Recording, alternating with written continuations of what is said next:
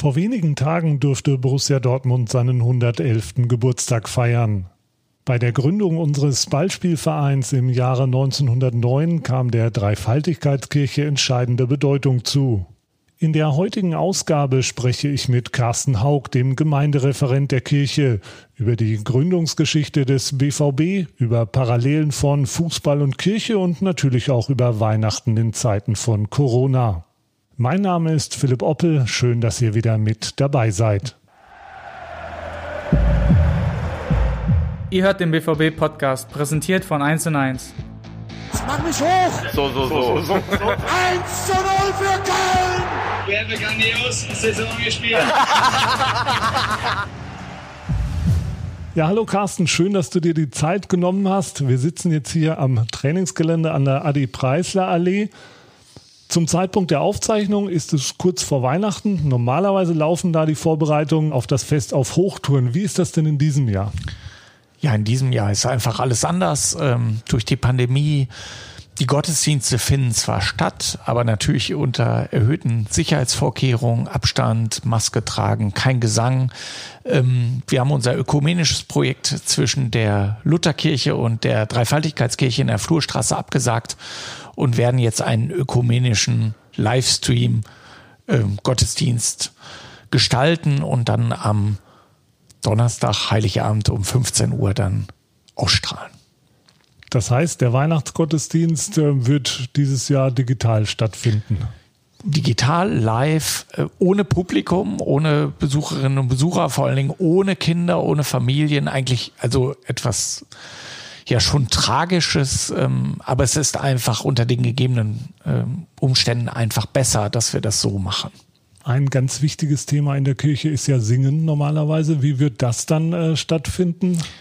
Gesungen wird im Moment nur durch den Kantor, durch einen Chor, der aber dann mindestens äh, vier bis sechs Meter oder wenn nicht noch mehr ähm, von den Menschen, die zum Gottesdienst kommen, entfernt ist. Also in den Kirchen ist das meist auf der Orgelbühne, da sind sie so weit weg, äh, da kann nichts passieren. Ja, aber es ist, ähm, es ist einfach schon anders, weil die Gemeinde singt nicht, die Menschen können nicht die Lieder, die sie einfach ja, ja über Jahrzehnte ja auch singen und deswegen kommen ja viele Menschen eigentlich an Weihnachten in die Kirche, damit sie diese traditionellen Lieder wie Odo Fröhliche oder Stille Nacht singen können. Das ist dieses Jahr dann eben nicht möglich. Der fehlende Gesang, die leeren Kirchen, die leeren Stadien, da gibt es ja durchaus Parallelen.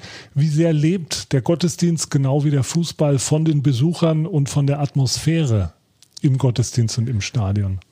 ja, es ist einfach sehr unwirklich. Also natürlich gibt es noch Besucherinnen und Besucher, ähm, Gläubige beim Gottesdienst, aber es sind natürlich weitaus weniger. Ähm, wir hatten ja den Geburtstagsgottesdienst auf digitale Art und Weise. Äh, das war sehr unwirklich, fand ich. Also äh, normalerweise sitzen da 300 äh, Fans vor uns. Jetzt saßen der Oberbürgermeister Joe Marie Dominiak und ähm, ja, und das Filmteam dann vor uns, das war schon anders. Aber es ist einfach, es muss einfach nochmal gesagt werden, es ist im Moment nicht anders möglich. Und von daher bin ich dankbar eigentlich, dass wir trotz äh, dieser Zahlen den Gottesdienst stattfinden lassen konnten. Du hast den Geburtstagsgottesdienst von Borussia Dortmund angesprochen ein sehr wichtiges Datum jedes Jahr. Wer sich das übrigens angucken möchte, kann das auf der Seite von BVB TV machen. Wenn man jetzt sonst diese Gottesdienste kennt, gerade die Geburtstagsgottesdienste, die Saisoneröffnungsgottesdienste, die Gottesdienste zum Pokalfinale, das hat ja schon fast äh, Tradition. Seit wann äh, gibt es diese Gottesdienste und ähm, wie seid ihr auf die Idee gekommen, die zum ersten Mal stattfinden zu lassen? Das Gute ist, wir selber kamen gar nicht auf die Idee, sondern es war Borussia Dortmund selber. Und zwar zum 19.12.2008, Beginn des Jubiläumsjahres, 100 Jahre Borussia Dortmund. Da klingelte dann bei uns das Telefon und am Apparat war Borussia Dortmund, ob sie denn nicht den Eröffnungsgottesdienst zum Jubiläumsjahr in der Dreifaltigkeitskirche beginnen könnten. Und auf diesen Zug sind wir dann praktisch aufgesprungen und es war eigentlich immer ein sehr harmonisches Miteinander. Und daraus hat sich das jetzt entwickelt. Also es hat unheimlich lange gedauert, bis zum Beispiel Fans in der Dreifaltigkeitskirche, in der BVB-Gründungskirche mit der gleichen Leidenschaft und Inbrunst ihre BVB-Lieder singen wie im Stadion. Mittlerweile geht das und das ist auch gut so. Das hoffen wir auch, dass das bald wieder stattfinden darf. Wie würdest du diese Gottesdienste jemand beschreiben, der das noch nicht miterlebt hat? Was ist das Besondere? Du hast schon gesagt, da kommen die Leute auch wirklich in Schwarz-Gelb, äh, singen aus vollem Halse. Wie kann man das sonst noch einem Außenstehenden beschreiben? Also es ist jetzt nicht ein klassischer Gottesdienst, wie wir im katholischen oder evangelischen Raum kennen. Also wichtig ist für mich wirklich, dass Elemente aus dem Stadion oder Elemente der Fans im Gottesdienst ihren Platz haben. Ähm, sei es der Gesang, sei es der Einzug der Fahne, ähm, sowas eben. Dann gibt es ein spezielles BVB-Gebet, wo wir an die Gründer denken und wo wir all das, was wir als Fans eigentlich, was uns bewegt, so diese Hoffnung und Freude, aber auch manchmal diese Trauer und Angst, dass wir das mit in diesen Gottesdienst hineinbringen. Und dann ist natürlich auch immer derjenige interessant, der da zur Predigt kommt. Ähm, das sind ja äh, durchaus ganz verschiedene Menschen von Fritz Pleitke vom WDR oder Jörg Tadeus oder, oder Journalisten und so weiter. Und die versuchen schon, dieses Fußballgeschehen, diese Liebe zum BVB mit der christlichen Botschaft in Verbindung zu bringen. Und eigentlich klappt das auch immer. Und das nehmen die Fans auch als Botschaft wahr. Und es ist ja einfach auch optisch wirklich ein tolles Bild, ne? wenn man sich da mal die Aufnahmen anguckt. Auch das äh, lege ich euch an der Stelle nochmal ans Herz, sich das bei YouTube oder bei BVB TV anzugucken. Wenn dann diese ganze Kirche in äh, schwarz-gelb gehüllt ist und wirklich die Leute da mit, mit Schals und ihrem ja, Ornament, da sind wir auch schon wieder bei, einem, bei einer Vokabel, die sich äh, in, in den Fußball übertragen hat. An der Stelle vielleicht auch mal, das würde mich interessieren. Das ist ja schon spannend. Wir haben die parallelen Singen angesprochen, aber es gibt ja durchaus auch viel Wörter, die aus dem religiösen Bereich den Weg in den Fußball gefunden haben. Ne? Wenn ich allein an den Tempel denke, wo die Leute hinpilgern oder ja, der Fußballgott. Ja, also, den wir ja in Dortmund auch haben, ne? so mit Jürgen Kohler ähm, oder dieser Begriff der Erlösung. Also es fällt in der 93. Minute in der Nachspielzeit sozusagen äh, das Tor. Ähm, ja, das ist ein religiöser Begriff. Erlösung oder ja, es gibt noch verschiedene andere wie ja, der Heilsbringer, ne? Erling Haaland wird ja jetzt als Horland äh, bezeichnet. Ist schon äh, sehr lustig, beziehungsweise eigentlich auch, ich finde das jetzt gar nicht so schlimm, dass man religiöse Begriffe hat übrigens schon 1954, äh, 1954 begonnen. Also als Toni Turek als Fußballgott äh, du bist ein Teufelskerl. Genau, so hieß es. Toni Turek, du bist ein Teufelskerl, als er einen Volley-Schuss abgewehrt hat. Äh, da hat das eigentlich begonnen, dass so religiöse Begriffe ähm, ja ihren Einzug fanden in ähm, die Sportlersprache, also gerade bei Journalisten. Damals, 54, hat das übrigens noch einen riesen Aufruhr verursacht. Die deutschen Bischöfe äh, haben interveniert, haben gesagt, das muss rausgeschnitten werden. Und man hat es dann auch rausgeschnitten. Aber mittlerweile sieht das auch das äh, Bistum wahrscheinlich ein bisschen lockerer. Ja, ne? mittlerweile ist das schon äh, ganz, ähm, ja, auch dass zum Beispiel in der Dreifaltigkeitskirche an der Krippe jetzt ein Hirte eine BVB-Fahne in der Hand hält. Das ist mittlerweile durchaus gewollt und gewünscht. Das ist ja auch längst nicht das einzige in Schwarz-Gelb, was in der Kirche zu sehen ist. Da kommen wir, denke ich, auch gleich nochmal drauf. Wir kommen nochmal zurück zur Dreifaltigkeitskirche. Ähm, die Dreifaltigkeitskirche hat ja ganz entscheidende Bedeutung in der Gründungsphase des Vereins im Jahre 1909. Deshalb findet dort ja auch der jährliche Gottesdienst statt. Die Kirche hat mittlerweile auch den Status der Gründungskirche. Ähm, das ist auch bewusst so gewählt, dieser Begriff. Zwischenzeitlich, genau wie die gesamten Anfangsjahre, wurde das in der Öffentlichkeit so ein bisschen aus den Augen verloren. Was würdest du denn sagen, seit wann ist dieses Bewusstsein dafür wieder zurückgekehrt und was war dafür verantwortlich? Verantwortlich war dafür sicherlich das Jubiläumsjahr ähm, von Borussia, wo viele Veranstaltungen auch in dieser Kirche stattfanden. Äh, also Dr. Raubal, Herr Watzke, ähm, die waren alle in dieser Kirche. Sie besuchen sie ja heute auch noch zu diesen Gottesdiensten und das ist immer ein bewegender Moment. Ähm, ich glaube, da ist klar geworden, Borussia Dortmund erinnert sich an seine Wurzeln, die im Borsigplatzviertel liegen. Und ähm, da spielt die Kirche eine Rolle. Aber es gibt ja auch noch andere Orte wie das Gründungshaus und so weiter. Ähm, aber entscheidend war wirklich das Jubiläumsjahr, ähm, wo dann auch eine Ausstellung äh, seitens der Kirche in, ähm, initiiert wurde unter dem Thema Kirche, Fußball, Gottvertrauen und äh, wo heute einfach äh, jedes Jahr 4000 Menschen hinkommen, um sich diese einzigartige Verbindung zwischen einem international bekannten Fußballverein und einer katholischen Kirchengemeinde ansehen wollen. Es gibt ja auch eine Art Dauerausstellung, also diese äh, Stücke sind ja immer noch zu sehen. Kannst du das vielleicht auch mal beschreiben für jemand, der jetzt äh, noch nicht das Vergnügen hatte, sich äh, vor Ort umzusehen? Was kann man dort alles sehen und äh, auf welche Utensilien bist du besonders stolz? Also ein Teil beschäftigt sich wirklich ähm, mit der Gründungsgeschichte. Ähm, wie ist Borussia Dortmund entstanden aus den 18 Jünglingssodalen? Welchen Konflikt gab es damals? Aber es beginnt eigentlich damit, wie ist dieses Viertel entstanden? Ähm, also Hösch, äh, überhaupt äh, diese ganze wie, ähm, wie die Häuser gebaut wurden, äh, welche Arbeitsbedingungen damals waren. Wenn es das nicht gegeben hätte, würde es Borussia Dortmund auch nicht geben und diese Kirche auch nicht. Also überhaupt erstmal, wie ist dieses Viertel entstanden? Dann welchen, ja, welche Größe war diese Kirchengemeinde? Wozu war sie eigentlich da? Welche Werte wurden vermittelt? Welche Gruppierung gab es in der Kirchengemeinde? Unter anderem die Sodalität.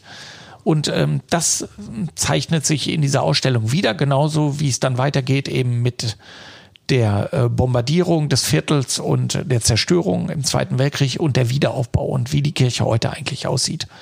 Mm, so dass das eigentlich ein äh, Dreiklang ist.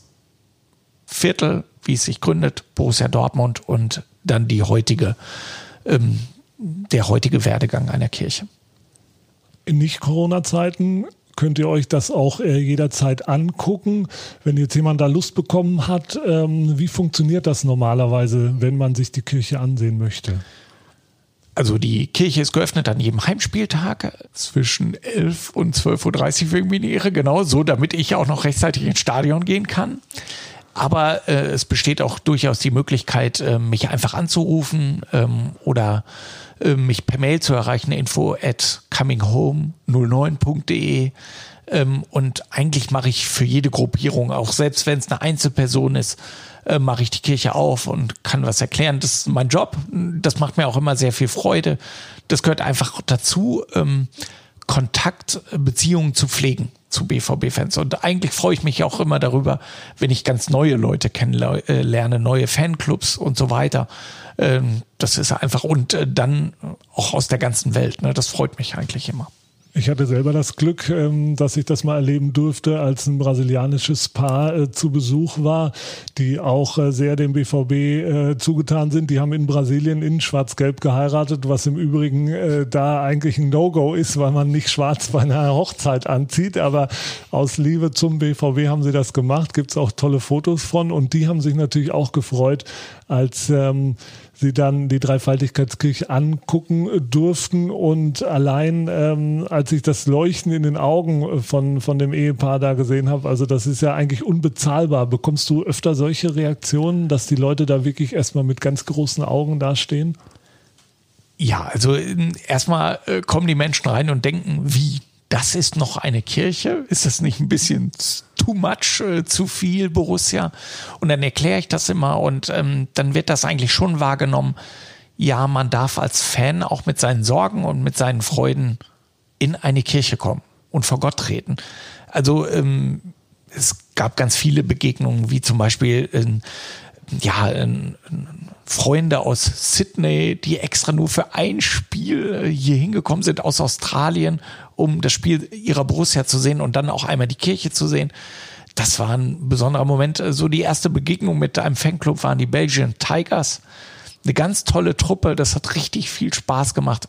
Aber mittlerweile ist das auch wirklich so, dass andere BVB-Fanclubs das auch mitbekommen und das durchaus dann äh, wirklich so Führungen gibt, äh, viele machen das so als ähm, Ausflug ihres Fanclubs und anschließend dann Spiel und naja, was man dann eben so in Dortmund macht.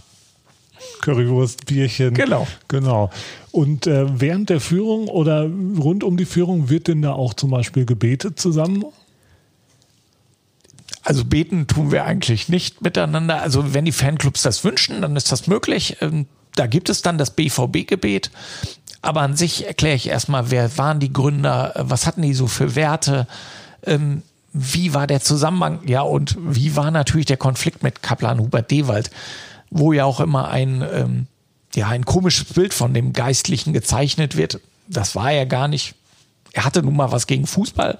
Das war aber damals auch völlig normal. Und äh, dazu kam, dass die hauptsächlich am Sonntag spielten. Das war ihm natürlich ein Dorn im Auge.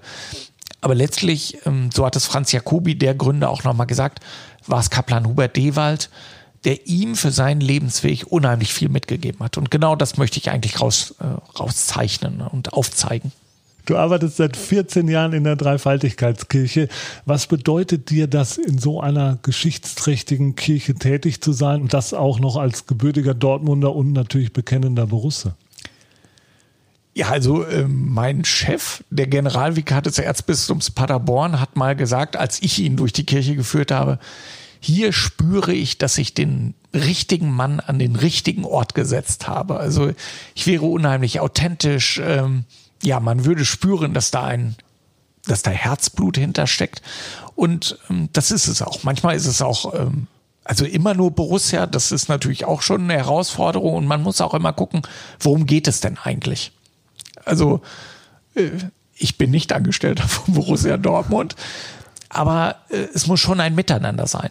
Und das äh, erlebe ich auch im Moment. Aber mir geht es ja darum, Räume zu öffnen, nachzudenken, ähm, dass Fans eben äh, sich mit Werten auseinandersetzen, auch mit den Gründungswerten. Und ähm, dass Menschen in irgendeiner Art und Weise äh, spüren, da gibt es noch etwas Größeres, wie man es auch immer nennt. Und ähm, da ist es immer gut drauf zu schauen. Aber letztlich bin ich schon sehr dankbar dafür, dass ich an diesem Ort arbeiten darf. Ich habe selber in dieser Kirche meine Frau geheiratet, weil die aus der Dreifaltigkeitskirche kommen kommt. Äh, wir haben also schon eine besondere Beziehung zu dieser Kirche. Und ich spüre auch, das ist etwas Tolles, etwas Einmaliges. Und immer wenn ich diesen Raum betrete, das ist normalerweise auch einmal am Tag, dann denke ich, ja, hier haben die Gründer gestanden. Hier waren sie, hier hatten sie eine Heimat. Und eigentlich möchte ich vielen Menschen auch sagen, ja, das könnte auch eure Heimat sein. So, und wenn es auch nur für eine halbe Stunde ist, wenn ihr hier reinkommt. Du hast seit 30 Jahren eine Dauerkarte, kommst äh, aus Dortmund, aus Dortmund-Bodelschwing, äh, hast du mir verraten. Wie sieht normalerweise so ein Stadionbesuch bei dir aus, wenn du mit den Freunden äh, von damals, ähm, ich glaube, das besteht immer noch, ne, diese Verbindung, wenn, wenn ihr ins Stadion geht? Ja, wir haben eben auch unsere Rituale. Ähm, wir treffen uns in unserer Stammkneipe. Ähm, ja, meist zwei Stunden, zweieinhalb Stunden vor dem Spiel. Dann wird ein Dortmunder Spiel gespielt, geschockt. Ähm, das Bier fließt schon. Ähm, ja, und dann geht es relativ spät zum Stadion. Also wir sind äh, meist die Letzten, die unseren Platz äh, betreten, aber noch so früh, dass wir You Never Walk Alone auf jeden Fall mitbekommen. Und ja, und äh, je nachdem, nach dem Spielausgang äh, ist es dann so, dass wir uns dann weiterhin treffen oder auch dann geht es nach Hause. Schließlich haben wir jetzt mittlerweile alle Familie und äh, die Kinder wollen einen dann auch nochmal sehen. Ne? Wo findet man dich im Stadion oder euch? Wir sitzen mittlerweile Südostecke, Block 81, glaube ich. Ähm, wir haben lange Zeit gestanden, ähm, Südtribüne Block 13. Aber wir werden älter. Aber diese Zeit möchte ich auch nicht missen. Ne? Also da, da hat man natürlich auch ganz viel erlebt. Man, man war ganz nah dran. Aber mittlerweile auf der Südosttribüne, wir kennen, also wir sitzen jetzt so lange da, seitdem es die Süd Südosttribüne gibt und ähm, wir kennen alle. Das ist schon ähm, einfach immer ein schönes Erlebnis, wenn man dann hochkommt und man hört dann immer die Sprüche, ne? oh, ihr seid aber spät dran. Ja, das ist halt so. Gehört dazu. Oder dann auch immer mal ein Spruch, ne, wenn wir zurückliegen, jetzt tu doch mal was, das ist doch schließlich dein Job. Ach ja, äh, das wird auch. Und schickst du dann auch schon mal ein Stoßgebet nach oben? Oder? Ja, natürlich. Aber ich glaube, das tut jeder, oder? Also der, der jetzt so denkt, ähm, der so eine Leidenschaft für Borussia hat, der wirklich Fan ist, der denkt doch, der knabbert doch dann an den Fingernägeln oder kaut dran und denkt jetzt, so, jetzt muss es doch gelingen, oder? Also ich denke, das tut jeder Fan und das ist auch erlaubt, ein Stoßgebet. Absolut. Wenn es denn dann im Optimalfall auch noch hilft. Ne? Ja, jetzt ist im Moment, wir haben ja am Anfang schon äh, drüber gesprochen, äh, etwas andere Situation. Wir wissen nicht, wann wir wieder ins Stadion dürfen. Jetzt so vom Fernseher, wie geht's dir dabei? Ja, es ist einfach äh, etwas ganz anderes vor dem Fernseher. Ne? Also fehlen auf jeden Fall die Freunde und überhaupt dieses, ähm, diese ganze Atmosphäre, die man ja im Stadion erlebt. Ähm, auch das, äh, die vorherigen Begegnungen äh, die Currywurst oder irgendwie sowas, das fehlt natürlich alles. Gut, das Bier kann ich mir jetzt auch so aus dem Keller holen und aufmachen und trinken, aber es ist einfach was anderes. Diese Gemeinschaft fehlt. Ähm, das Singen, definitiv, also äh, dieser Kult, dieser Ritus, der findet ja praktisch nicht statt und ich bin eigentlich der festen Überzeugung, dass gerade so eine Mannschaft wie Borussia Dortmund, ähm, dass die Spieler sowas spüren. Dass da einfach nicht 80.000 Menschen oder 80.000 Menschen sind, die sie unterstützen, die sie bedingungslos nach vorne äh, anfeuern. Äh, das spüren die. Ja, bin ich auch überzeugt. Ähm, dementsprechend sind die Wünsche für das äh, neue Jahr oder die Wünsche zu Weihnachten liegen eigentlich auf der Hand. Ich frage dich dennoch, was sind denn deine Wünsche für Weihnachten und fürs neue Jahr? Na gut, erstmal wünsche ich mir auf jeden Fall ein, friedvolles Weihnachtsfest. Ähm, mit meinen Eltern, mit meiner Familie. Aber dann geht es sicherlich auch darum, dass möglichst zügig die Impfung stattfindet, dass möglichst viele auch hoffentlich bereit sind, sich impfen zu lassen. Ähm, auf der anderen Seite glaube ich aber auch, dass, ähm, dass es hinsichtlich der Pandemie auch nochmal eine Bewusstseinsänderung braucht. Also sowas kann ja auch mal wiederkommen. Ich glaube, dass wir auch unsere Lebenseinstellung auch einfach nochmal überdenken müssen, gerade wir in den Industrieländern. Ich hatte damals, um auch wieder auf das brasilianische Ehepaar zurückzukommen, ähm, dürfte ich miterleben, dass du äh, für das äh, Ehepaar einen Segen ausgesprochen hast. Vielleicht für unsere äh, Zuhörer auch noch fürs neue Jahr oder für Weihnachten einen kurzen Segen auszusprechen, ob du das machen könntest. Das könnte ich machen. Barmherziger Gott, wir bitten dich darum, dass wir jetzt ein friedvolles Weihnachtsfest mit unseren Familien verbringen, dass wir dann aber auch deinen Segen, deine Nähe spüren im kommenden Jahr, dass wir zueinander finden, dass wir diese Pandemie in Solidarität und in einem Miteinander überstehen und dann auch als Fans von Borussia Dortmund unsere Mannschaft wieder unterstützen können. Amen. Danke dir. Ich denke, das können wir alle unterstreichen. Danke auch euch da draußen. Ich wünsche euch allen frohe Weihnachten. Wir sind dann an Silvester nochmal für euch da und im neuen Jahr natürlich auch. Bis dahin, macht es gut. Das war schon wieder. Hat's euch gefallen? Dann abonniert doch unseren Podcast bei dieser, Spotify, Apple oder Google und schickt uns eure Kommentare an podcast.bvb.de. Danke und bis bald.